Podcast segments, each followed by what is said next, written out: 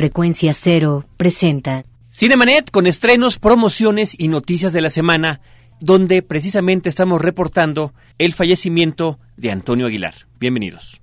Lee cine, vive escenas. La mejor apreciación de la pantalla grande en Cinemanet. Carlos del Río y Roberto Ortiz al micrófono. Bienvenidos. Bienvenidos sean todos a esta edición de Cinemanet. Les eh, damos eh, el saludo, como siempre, Roberto Ortiz y un servidor Carlos del Río. ¿Cómo estás, Roberto? Pues muy bien, con una noticia lamentable, pero así sucede. Se nos va en el cine nacional, pero también en otros ámbitos, el de la música. Un uh, hombre que trabajó durante muchos años con personajes muy interesantes. Nos referimos a Antonio Aguilar. Y arrancamos con una promoción para nuestro público, un interesante paquete en DVD. Cinemanet, por cortesía de Warner Brothers, trae hasta ti una de las series norteamericanas más populares en los últimos años. ER, Sala de Urgencias. Sé el afortunado en llevarte la séptima temporada completa con solo participar en una sencilla trivia. Escribe a promociones@cinemanet.com.mx y dinos los nombres de tres de los personajes de la serie.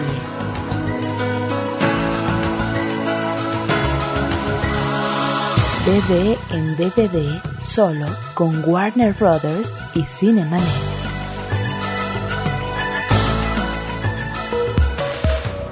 Noticias en Cinemanet.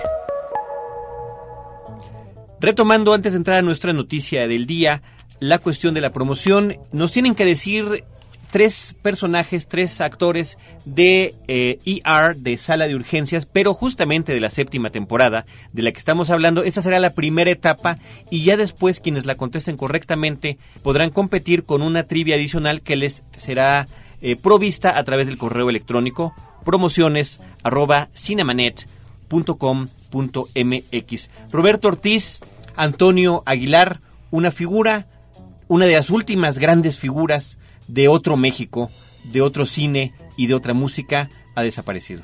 Efectivamente, de estos actores, cantantes eh, que surgen en la denominada época de oro del cine nacional, pues ¿quién más? En el caso de las actrices, pues tenemos todavía Silvia Pinal, Carmen Montejo, etcétera, pero de aquella época, pues eh, tenemos que considerar a Antonio Aguilar. Él nace en San José, Tayagua, Zacatecas, en 1919. Algunas uh, referencias marcan en 1926, de tal manera que podríamos decir que muere a los 88 años. Fue actor, cantante, productor, argumentista. Eh, hizo más de 130 películas. Él se inició realmente desde muy temprana edad como actor secundario, por supuesto. En 1951, en la película Yo fui una callejera, con Meche Barba, una de las rumberas del cine nacional, y Luis Aguilar.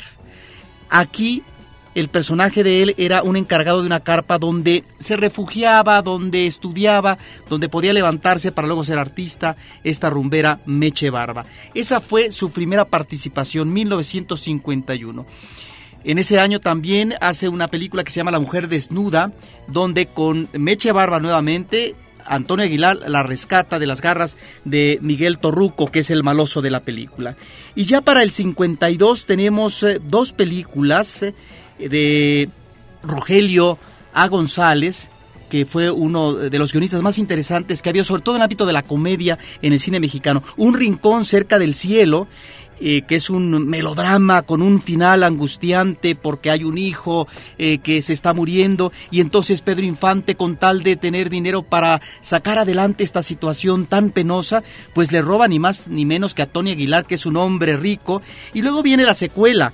Ahora soy rico, también del 52, donde ahora Tony Aguilar va a ser un hombre que es acusado de narcotraficante, de, drogas, pero se va a volver muy buen amigo del personaje que es interpretado por Infante. Ya en el 52, en sus pininos, él está participando con figuras de la talla de Pedro Infante. Y luego hay películas como Amor de Locura, de Rafael Valedón, donde participa con Tongolele, La Segunda Mujer, con Rosa Carmina, que es eh, un compositor que se casa con esta rumbera cubana. En el casto Susano, pues imagínate que ya eh, participa con Silvia Pinal. Él es un actor que tan solo en 1954, esto nos habla de su trabajo tan arduo en el cine. En el 54 realiza más de cuatro películas, El Rayo Justiciero, El Gavilán Vengador, La Sierra del Terror, La Pantera Negra, etcétera. En películas, Carlos, ya para esa época de muy bajo presupuesto, eh, es una época eh, que nos remite a la decadencia de la comedia ranchera y también eh, como el cine mexicano inaugura lo que se va a conocer como el western a la mexicana o el cine de caballitos o el chili western y que aquí va a estar en primer plano con películas que tienen secuelas. Por ejemplo, El Rayo Justiciero hubo más eh, de una película, todas filmadas en un solo año. Entonces ahí eh, se habla eh, o nos remite esto a un trabajo arduo por parte de este hombre. Creo que habría que destacar una serie de películas. Mientras tanto, menciono también cómo en un solo año pues alterna con dos mujeres hermosas en esa época, bailando cha-cha-cha, ni más ni menos que con Cristian Martel, que había sido señorita universo y que en poco tiempo se convertiría en la esposa del expresidente de México, eh, Miguel Alemán. Y en una gallega en La Habana del 55, con esta actriz sudamericana eh, cómica estupenda, Nini Marshall, pues está al lado de Anabel Talepe, que estaba guapísima y había ocupado, si no me equivoco, un cuarto o quinto lugar en ese concurso de Señorita Universo. Ya para el 58 participa con Ismael Rodríguez en La Cucaracha, que es una de estas películas que también están anticipando o están eh, evidenciando la decadencia del cine mexicano en la temática de la época revolucionaria. Y eh, tenemos que mencionar, creo, películas importantes, eh, cuatro, Carlos. El 7 de Copas en 1960, que es eh, un drama de Roberto Gabaldón, que se desarrolla con un personaje muy trágico por parte de Antonio Aguilar, pero sobre todo Los Hermanos del Hierro, una película del 61 de Ismael Rodríguez, con Julia Alemán, Columba Domínguez, una Patricia Condi guapísima. El guion es de Ricardo Garibay. Creo que es una de las mejores películas del cine mexicano a propósito de la violencia eh, que va a comenzar a larvar, a enseñar una madre a sus hijos que van a ser Tony Aguilar y Julio Alemán para que asesinen al esposo, es decir, al padre. Y está también la participación de Antonio Aguilar en el 60, en una película que fue eh, prohibida durante varios años, La sombra del caudillo, eh, Carlos. Y al mismo tiempo podríamos mencionar Ánimas Trujano del 61 de Ismael Rodríguez, donde trabajó ni más ni menos que con Toshiro Mifune. Ahora, a él también se le conoce con una serie de películas, eh, Carlos, en donde él asume personajes históricos, épicos, eh, algunos que están basados en corridos eh, que tienen que ver con la realidad histórica, etcétera, otros no, pero que eh, desde los fines de los 50 está esta idea, este interés por parte de Antonio Aguilar de actuar, de producir estas películas. Ahí están, por ejemplo, Heraclio Bernal y La venganza de Heraclio Bernal. Se convirtió en una trilogía finalmente con La rebelión de la sierra. Estamos hablando del 57, una trilogía interesante de Roberto Gabaldón, es acerca de un minero de Sinaloa que se vuelve bandido de la justicia, que ya está anticipando sus personajes de la revolución. Está también El Alazán y El Rosillo del 64, con un guion también de Ricardo Garibay. Y hay que señalarlo porque nos está remitiendo esto, obviamente, a historias que tienen miga. Y aquí eh, interpreta a un ranchero honesto, eh, a carta cabal, que se enfrenta a un terrateniente. Están también las películas Gavino Barreda y el hijo de Gavino Barreda, de René Cardona, que va a ser un director de cabecera en los años 60 y 70, a propósito de un personaje patriota en el campo. Eh, también está Valentín de la Sierra, Lauro Puñales, Lucio Vázquez y, por supuesto, aquella película de 1970 que fue muy laureada, que fue muy exitosa eh, por parte de Felipe Casals, Emiliano Zapata, actuada, producida por él, y después Valente Quintero del 72, Simón Blanco, en fin, eh, Soy el hijo del gallero, toda una serie de películas en donde encontramos a un personaje muy identificable a propósito del ámbito campirano de, eh, diríamos, el contexto revolucionario está la situación, Roberto, importante, interesante, trascendente de este hombre que inicia su carrera en esos últimos años de lo que se llamó, se conoce, para bien o para mal, como la época de oro del cine mexicano y cuya personalidad trasciende. ¿A qué niveles? A que ahora, en esta semana en la que se dio su fallecimiento, en esta gran despedida que le da tanto la gente de la Ciudad de México como la gente de su natal Zacatecas. En la Ciudad de México la despedida eh, fue tremenda en la Basílica de Guadalupe. Previamente había habido, eh, pues eh, ya sabes, en, en, la funeraria, otro tipo de despedida, la, la presencia del presidente de la República en un evento de esa naturaleza y los comentarios, por supuesto, de primera plana en todos los periódicos y noticiarios de nuestro país. Se le dice, Roberto, que es uno de los últimos o quizás el último héroe de este tipo de cine mexicano. Y además eh, es un hombre que queda para la historia no solamente del cine nacional eh, por las películas eh, algunas muy interesantes que hizo, sino también en el ámbito de la canción. Son cientos de grabaciones, Carlos, que él hizo. Y además, en este ámbito de lo que es la música campirana, pues alternó con compositores y cantantes de la talla de José Alfredo Jiménez, de un Rubén Fuentes, al mismo tiempo alternó con Luis Aguilar, estuvo con Demetrio González, con Javier Solís, con Lucha Villa, con Lola Beltrán alternó una película en los papeles principales y actuó con toda una serie de actrices, que las que ya mencionamos, pero también otras eh, más recientes de los años 60, 70, como Lorena Velázquez, también estuvo María Duval, eh, también en La Cucaracha, pues al lado de Dolores del Río, María Félix y, por supuesto, varias películas con su esposa, Flor Silvestre, con la cual hizo una magnífica mancuerna, no solamente en el cine Carlos, sino también a través del espectáculo ecuestre que presentaban en México, en provincia, en Sudamérica, en los Estados Unidos, que realmente le reditó bastante. Y en el cine luce eh, lo que es eh, este manejo en eh, montar caballos, en Alazán y Enamorado, una película eh, que, llama la atención, y en eh, El Alazán y El Rosillo, también es una película de los 60, es una película que se filma en su rancho de Zacatecas. Entonces también es eh, un director que se preocupa mucho por el lucimiento de él montado a caballo, haciendo, luciendo sus habilidades, ¿no? Como muy buen charro, ¿sí? De tal manera que queda ahí no solamente para la música, sino también para el cine, esta figura tan importante que fue Antonio Aguilar. Y desde Cinemanet, a través de todo nuestro equipo de producción, el gran adiós a esta figura de nuestro cine y valga este pequeño homenaje recordando su participación particularmente como en nuestro programa de cine en la pantalla grande, en la pantalla de plata. Cinemanet regresa en un instante. Ahora, diseñar y hospedar su página web será cosa de niños. En tan solo cinco pasos, hágalo usted mismo sin ser un experto en Internet. Ingrese a suempresa.com y active ahora mismo su plan. Suempresa.com, líder de web hosting en México. Si eres de los que disfruta el vino pero no quieres preocuparte por sus complejidades, no te pierdas a Juan Sotres en Vino para Principiantes, el nuevo podcast de Frecuencia Cero, todos los viernes a partir del 15 de junio. www.vinoparaprincipiantes.com Porque todo lo demás es solo comentario. La nueva forma de comentar las noticias urbanas con ideas frescas. Sobreexpuesto. Un podcast de frecuencia cero. Lo que todos saben, pero no se atreven a decir. www.frecuenciacero.com.mx Fin del flashback. Estamos de regreso. Roberto Ortiz, vamos ahora a escuchar lo que fue el eh, podcast de nuestra semana. Es la segunda parte con la plática de los actores del doblaje de la película Shrek tercero. Mira, de ser las princesas, ¿no? Desde Anastasia, Reina, las princesas ortodoxas convencionales, con Shrek dijiste la onda.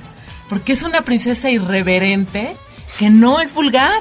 Es irreverente. Exacto. Es real, ¿no? Yo hacía una serie que se llamaba Beverly Hills 90210. De ahí me empezaron a encasillar en puro galán juvenil. No, puta, ¿Quién eras? Brandon. Pero me divierte más hacer a un loco, hacer a Jack Sparrow me divierte mucho más que hacer a Brad Pitt en galán o lo que sea. O- hay personajes que son un reto, personajes diferentes, que rompen todos los esquemas. Eso es lo más maravilloso. Aun cuando yo redoblé La Dama y el Vagabundo, ¿no? Reina, mi personaje no hablaba como aquella reina de, de Doc.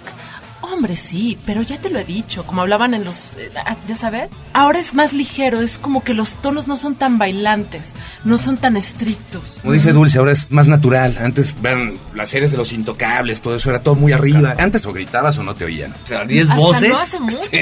Sí, nosotros grabábamos juntos, Cuatro todos en a el Todos, todos, todos metidos en una sala. Y si 10, tenías un 15. papel pequeño y salía en la, en la primera escena, en al medio y al final, te aventabas toda la película, ¿eh?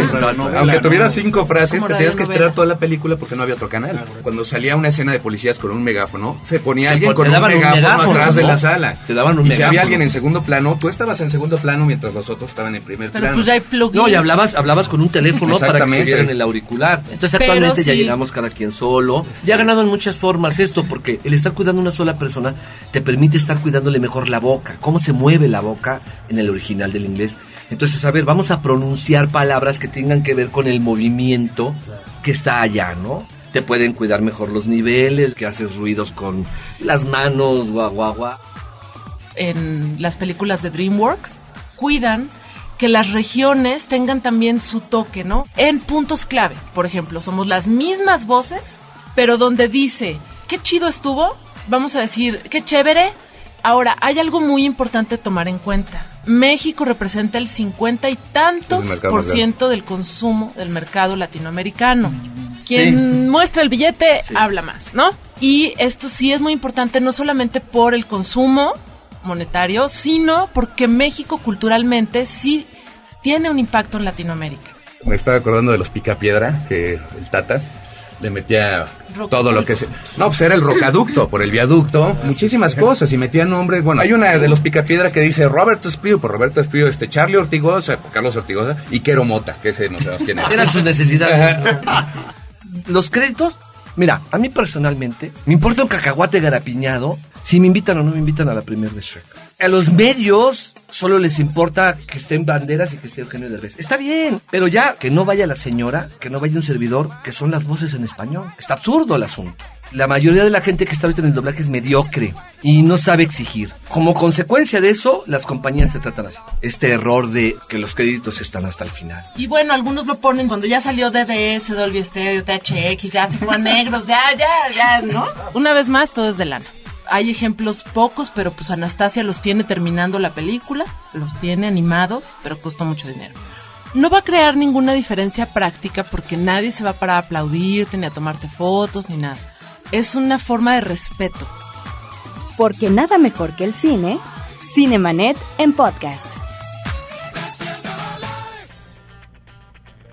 Si ustedes quieren escuchar esta plática completa, pueden ingresar a www.cinemanet.com.mx, donde la tenemos para que la escuchen en línea o para que la descarguen en su computadora. Es el segundo podcast dedicado, segundo y último, a los actores que participaron en el doblaje de Shrek. Nos referimos a Dulce Guerrero, que hace el papel de Fiona, Alfonso Obregón, que hace el mismísimo Shrek, y Ricardo Tejedo, príncipe encantador.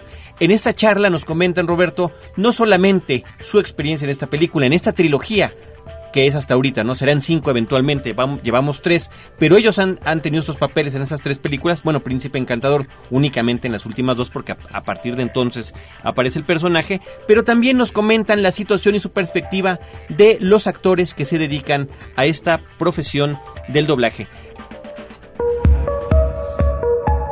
La otra cartelera. Carlos, por parte de la Filmoteca de la UNAM en la sala Julio Bracho, en el Centro Cultural Universitario, se ha venido desarrollando en estos días un ciclo dedicado a César Sabatini, un guionista fundamental en eh, el movimiento que se conoció como neorrealismo italiano, eh, un ah, movimiento importante en eh, la posguerra y que eh, dio como resultado, en el caso de él como escritor, eh, películas tan interesantes como Ladrones de bicicletas, Milagro en Milán, El limpiabotas, que por cierto Buñuel refiere que fue una película que de alguna manera eh, funcionó como antecedente para su realización de Los Olvidados. Y también, ¿por qué no mencionar La Ciosara, una cinta con Sofía Loren? Es eh, desgarrador su personaje que le permitió a ella obtener el Oscar como mejor actriz.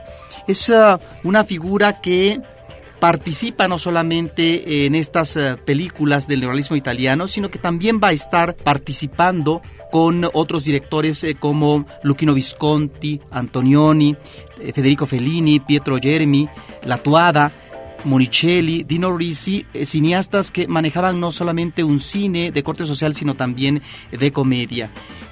Sabatini es un hombre que se relaciona con México a través de Fernando Gamboa y del productor Manuel Barbachano Ponce. Escribe varios guiones que no se pudieron finalmente concluir, El Anillo Mágico, El Petróleo y México Mío. De tal manera que eh, próximamente, aparte del ciclo, el martes 26 a las 9 de la noche, se va a presentar un libro que se llama Cartas a México del periodo 1954-1988 de Sabatini, la sede el Instituto Italiano de Cultura en Francisco Sosa 77 en Coyoacán. Ahí, por lo tanto, podremos encontrar estos vínculos que tuvo Sabatini con personajes de México. De tal manera que ahí encontramos este tipo también de vasos comunicantes de este cineasta fundamental, repetimos, en el realismo italiano, pero que también va a estar presente en un vínculo con México. Y finalmente, para el sábado 23, en el ciclo que continúa en Cineteca Nacional dedicado a Fassbinder, no dejen de ver Las amargas lágrimas de Petra von una estupenda cinta de 1972. La manera como maneja el encuadre, el rigor es estupendo. Ahí en esta película de una relación de dominación entre una modista y una modelo. Y por otra parte, se pueden pasar todo el día porque a mediodía hay un magnífico programa doble, Carlos, de Alfred Hitchcock, Los 39 escalones, que es estupenda, y El hombre que sabía demasiado, una de sus mejores películas. Estamos remitiéndonos a una película del 35 y otra del 34, lo que le va a permitir después trasladarse a Hollywood a este cineasta. O sea que es la primera versión de Los 39 escalones. Efectivamente. Porque después hizo el remake él mismo, de esos extraños casos en los que el propio director puede rehacer una de sus películas en otra tierra. Roberto Ortiz, eh, recordamos a nuestro público que para detalles de la programación de la Cineteca pueden visitar www.cinetecanacional.net. No te quedes fuera de foco. Cinemanet regresa en un instante. Lo mejor del diseño y las artes gráficas lo encuentras solo en CMYK, un podcast de frecuencia cero. La vida vista desde el fascinante mundo de los colores. www.frecuenciacero.com.mx CMYK presenta Los leones no son como los pintan. Los nuevos premios para diseñadores, creativos y artistas gráficos que buscan por medio de la expresión hacer un cambio en el mundo que les rodea. Diseña un cartel que hable sobre el calentamiento global. Uno de los problemas ecológicos y sociales más importantes de nuestra generación. Consulta las bases en www.losleonesnosoncomolospintan.com e inscríbete a partir del 29 de junio y hasta el 20 de septiembre. Gran parte del dinero recaudado con este concurso será donado a Greenpeace México. Los leones no son como los pintan llega hasta ti gracias a Pigmento Design Studio, Frecuencia Cero, Eunoia School, adaspirant.com, Revista A Diseño, Revista Neopixel.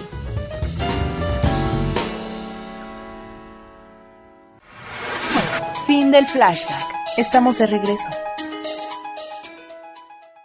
Vamos a escuchar música, vamos a escuchar música de película aquí en Horizonte. Tenemos pues estas estupendas, estupendas melodías que quedan para la historia, que están en la memoria colectiva de Henry Mancini, dedicadas a su personaje de la Pantera Rosa, música de A Shot in the Dark, el tema que después conoceríamos nosotros por las caricaturas como el tema del inspector.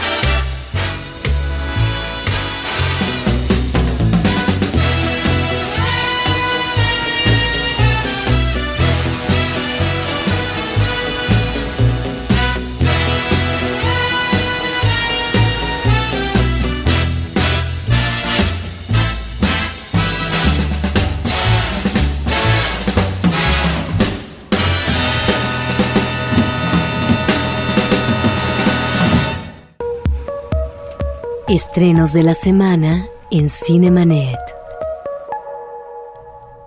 Roberto Ortiz en la cartelera comercial, el estreno de la semana por el evento, por lo que significa para mucha gente, para los fans, pues es sin lugar a dudas Los Cuatro Fantásticos y Silver Surfer. Fantastic Four Rise of the Silver Surfer es el título original, donde el elenco y el director de la película original vuelven a las andadas en una película pues digamos un poco más afortunada que su predecesora, ¿no? Yo creo que aquí el asunto con la gente que desde hace pues literalmente cuatro décadas, ¿no? Y de distintas generaciones ha seguido estos personajes que originalmente aparecieron en los cómics de los años 60 y que después conocimos y vivimos eh, muy de cerca a través de las caricaturas, pues se queda uno con la sensación de qué más se pudo haber hecho con este tipo de cintas, me refiero a ambas, aprovechando lo que la tecnología permite hoy en día. Vaya, el hecho de que la compañía Weta, la que hizo los efectos especiales de las películas de Peter Jackson de El Señor de los Anillos, se dedique por completo en esta ocasión a poder llevar a la pantalla de manera tan eficaz, tan eficiente, fantástica en lo que visualmente se refiere a un personaje como el Silver Surfer, a un heraldo galáctico, a un ente del espacio, desafortunadamente no logra eh, pues eh, sustentarse en una historia que nos convenza del todo. Nos referimos al asunto de que la película está enfocada mucho, eh, muy directamente al público infantil, donde una serie de ñoñerías, por no llamarle de otra manera, le quitan la seriedad que podría tener. Sin embargo, la película tiene puntos interesantes, fuera de estos que quizás podría haber alguna edición donde le quitáramos estas bromitas innecesarias, ¿no? Capulinescas en algunos casos, por llamarle de alguna manera, y tener una película más, más interesante. Lo que sí eh, vale la pena resaltar es la forma en la que resuelven eh, el asunto de un personaje mítico en esta, en esta cuestión de los cómics de los Cuatro Fantásticos, que es Galactus, que es un devorador de mundos, esa es la gran amenaza que se cierne sobre la Tierra. Quienes están al tanto de esas historias a lo largo de la historieta, pues saben que eh, la llegada del Silver Surfer es únicamente para sondear y ubicarle a Galactus qué planeta puede ser devorado, qué planeta va a desaparecer.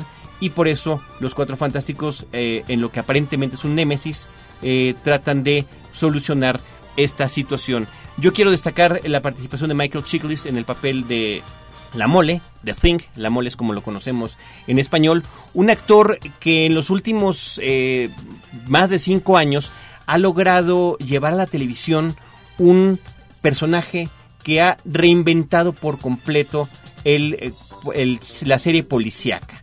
Me refiero a The Shield, ¿no? Mm. Y que ahora, bueno, él mismo nos ha comentado en, las entrevistas a las que hemos eh, podido tener acceso que eh, estas cintas las ha hecho para su familia porque los temas son tan fuertes los que se manejan en esa serie que de alguna manera dice tenía que demostrarle a su familia y a sus hijas que él sí era actor. ¿No? Entonces, los Cuatro Fantásticos y Silver Surfer se engalanaron, por llamar de alguna manera, Roberto, esta semana con la presencia en México de dos de sus actores principales, la actriz de ascendencia mexicana Jessica Alba y Ian Grufford. Ellos hacen la pareja fantástica, el hombre elástico y la chica invisible. Tendremos eh, información en nuestro próximo programa acerca de la conferencia de prensa que sostuvieron en esta Ciudad de México. Muy bien, pues Roberto Cinemanet llega a su término. Gracias. Los créditos ya están corriendo. Cinemanet se despide por el momento. Más en una semana. Vive cine en Cinemanet. Frecuencia cero. Digital Entertainment Network.